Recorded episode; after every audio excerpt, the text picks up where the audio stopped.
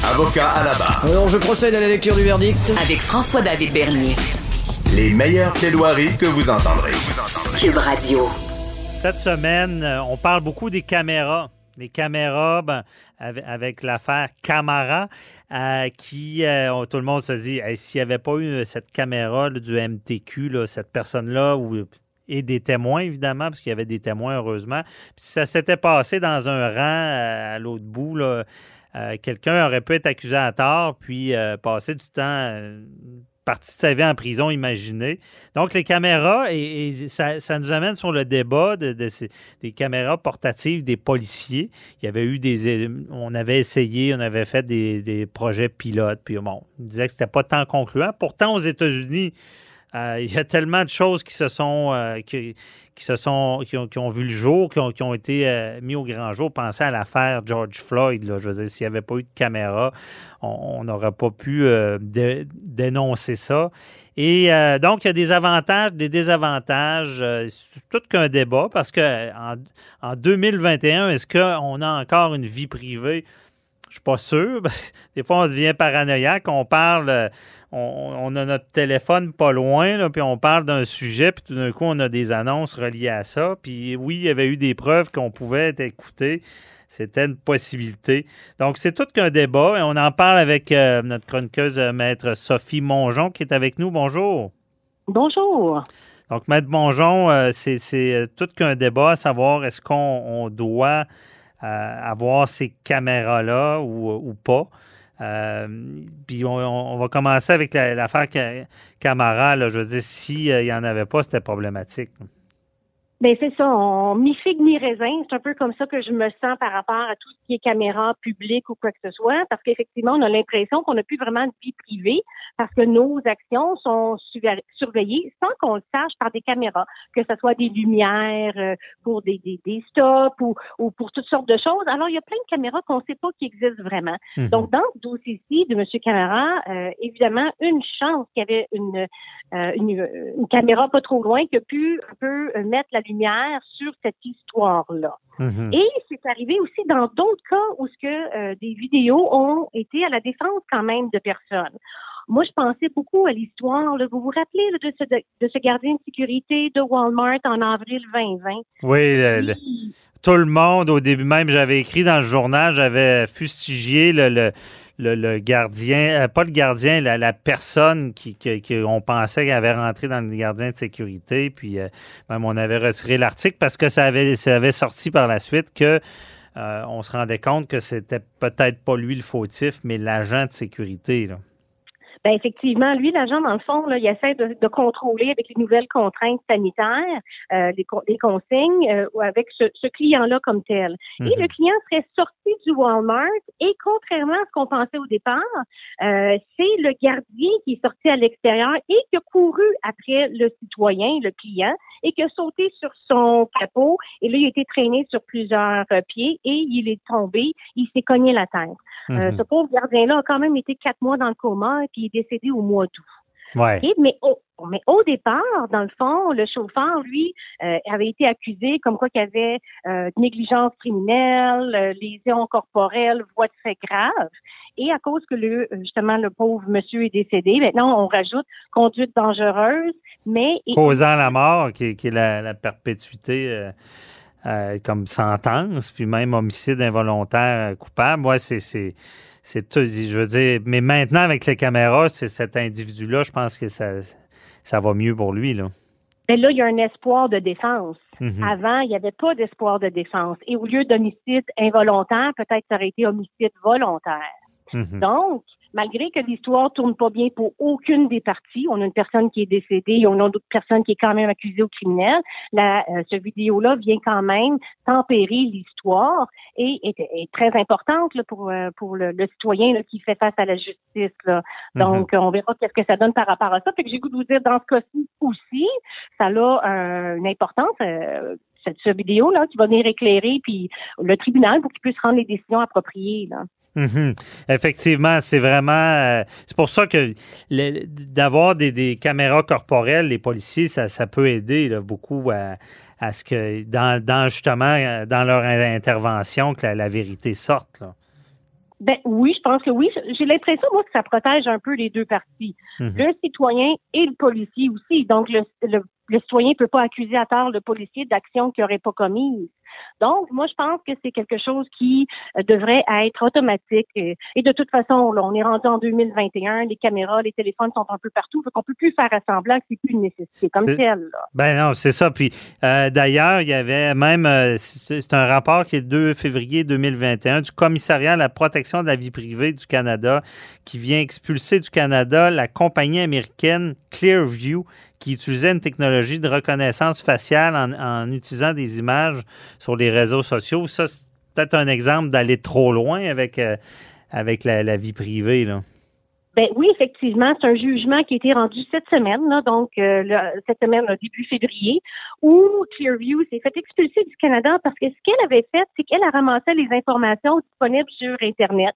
Donc, elle avait en banque 3 milliards d'images. C'est pas rien. Hmm. Elle apprenait ça de Facebook, Instagram, Google, etc. Et elle avait des clients au euh, Canada qui euh, engageaient ses services pour la reconnaissance faciale. D'ailleurs, euh, même à ça, les, les, les Google, les Facebook, etc., n'ont jamais apprécié. Ils ont envoyé des mises en demeure à Clearview pour dire de cesser d'utiliser leurs réseaux sociaux comme source de photos. Là. Mhm.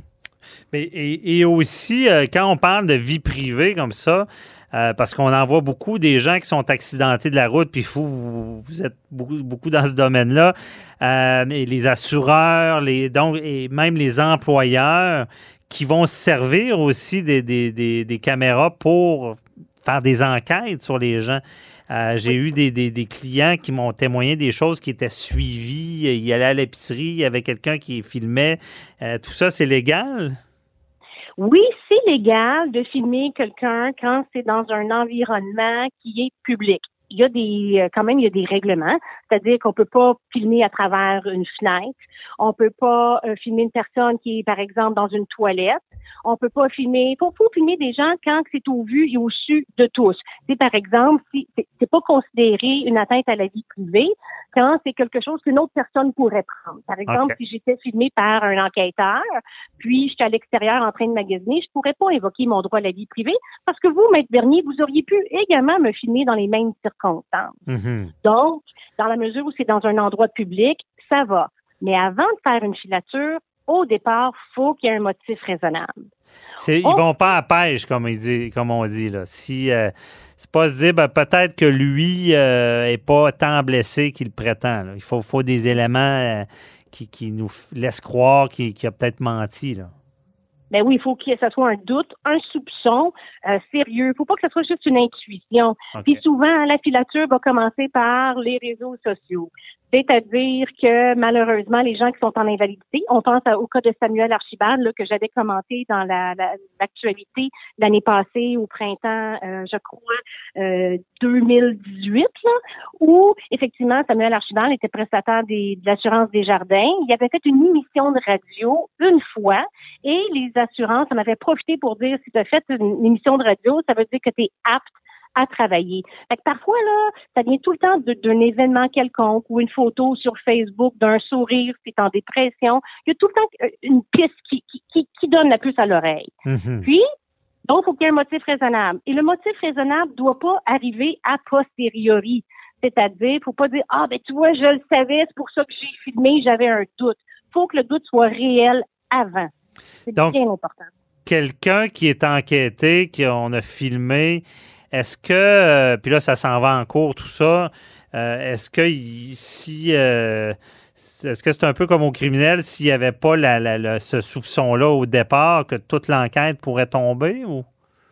Autrefois, autre mœurs. Quand moi j'ai Mm. commencé là, en 1997, là, ça trahit mon âge, on avait les, les vidéos venaient de commencer. Donc à partir du moment où un employeur ou un organisme arrivait avec un vidéo, c'était clair, clair, clair que le juge voulait le voir. Même si on faisait un paquet d'objections, la fin justifiait les moyens et le juge voulait le voir. Mais là, là en 2021, là, quand on considère que les caméras sont un peu partout, les juges sont tannés et on voit qu'il y a un changement de ton dans les décisions du tribunal administratif du travail. Par exemple, dit, ben là, un instant, cette fameuse preuve-là vidéo, ça nous impressionne plus autant. Donc, avant, même si on essayait de formuler des objections à la preuve vidéo, on se faisait tout le temps débouter. Mais maintenant, on commence à avoir des jugements qui disent, ben là, ça va faire, notamment dans un de, un nos dossiers qu'on a plaidé, la personne avait été filmée 175 heures. C'est quatre heures, c'est quatre semaines, ça, Maître Bernier. C'est épouvantable. Ouais. Non, c'est ça. faut pas tomber dans l'excès et, que la, personne euh, ait des dommages euh, collatéraux, choc post-traumatique à tel point qu'il se sent suivi. Est-ce que ça s'est déjà vu, des gens qui qui, réclame après une sorte de dommage, une filature qui tourne mal, la personne se sent suivie, euh, elle accélère, elle, se blesse parce qu'elle elle se sent menacée. Est-ce que c'est déjà arrivé, ça? Ben, non, moi, j'ai pas eu de cas comme ça, comme tel encore. Mais okay. en droit administratif, on c'est du avec dépend. Donc, c'est sans dépend, pardon. Fait que c'est tout le temps la preuve de, de, de chaque personne. Fait que mhm. même s'il y a eu, si ça a été abusif ou quoi que ce soit, la preuve va tout simplement être rejetée, mais il n'y aura pas de dommage particulier qui va être accordé pour ça. Là. Oui, je comprends. Parce que aussi, on a déjà vu ça, la personne qui est invalide ne peut pas lever les bras, puis elle se fait prendre à, lever les bras en train de ranger un livre sur l'étagère. Euh, j'imagine que quelqu'un pourrait faire un effort. Euh, si on coupe des parties du vidéo, ça peut être problématique. Quelqu'un peut faire quelque chose qui semblait pas pouvoir faire, mais avec un effort surhumain, puis là, ça va jouer dans, dans la décision. Ben oui, mais tu sais, notre condition physique est en dents hein, puis qu'il y a des journées qu'on se sent beaucoup mieux, puis il y a des journées qu'on se sent moins bien, puis souvent, ça peut être pris hors contexte. Mais là, vous mm. avez apporté un super bon point l'année dernier. Vous avez dit qu'on peut couper des parties de vidéo. Mais ça m'est déjà arrivé, ça faut être vigilant. Faut, faut avoir toute la vidéo. Ouais. Oui, oui, c'est ça. L'employeur avait coupé 10 secondes du vidéo qui montrait que le travailleur se blessait. Ah, dans les lieux de travail aussi, des fois, il y a des caméras qui peuvent vous surveiller. Mais il y a des règles aussi. Ça peut pas être des caméras at large. Il euh, faut que ce soit des caméras pour des raisons particulières. Mm-hmm. Et en plus, il faut pas que ça soit ciblé sur une personne. Et justement, en fin de semaine, il y avait le Super Bowl. Et même les joueurs de, la NFL ne sont pas à l'abri de la surveillance parce qu'on a trouvé en, en novembre 2020 l'année passée des caméras de surveillance dans les détecteurs de fumée de la chambre des vestiaires des Jets de New York. Ouais. OK, on n'est pas, euh, on va se laisser là-dessus, on n'est pas trop à l'abri. En plus, ça, ça, tombe d'appoint ce sujet-là parce que j'écoute une émission sur euh, Netflix, là, Homeland, puis ça fait paranoïa. on dirait, on dirait qu'on peut être suivi à peu près de n'importe où, enregistré de n'importe où. Mais euh, je pense que c'est rendu qu'en 2021. Mais au moins, Maître Mongeon, on a vu qu'il y avait des utilités à ça. C'est le point positif. Merci beaucoup. Là. On se reparle la semaine prochaine. Merci, bonne journée. Bye.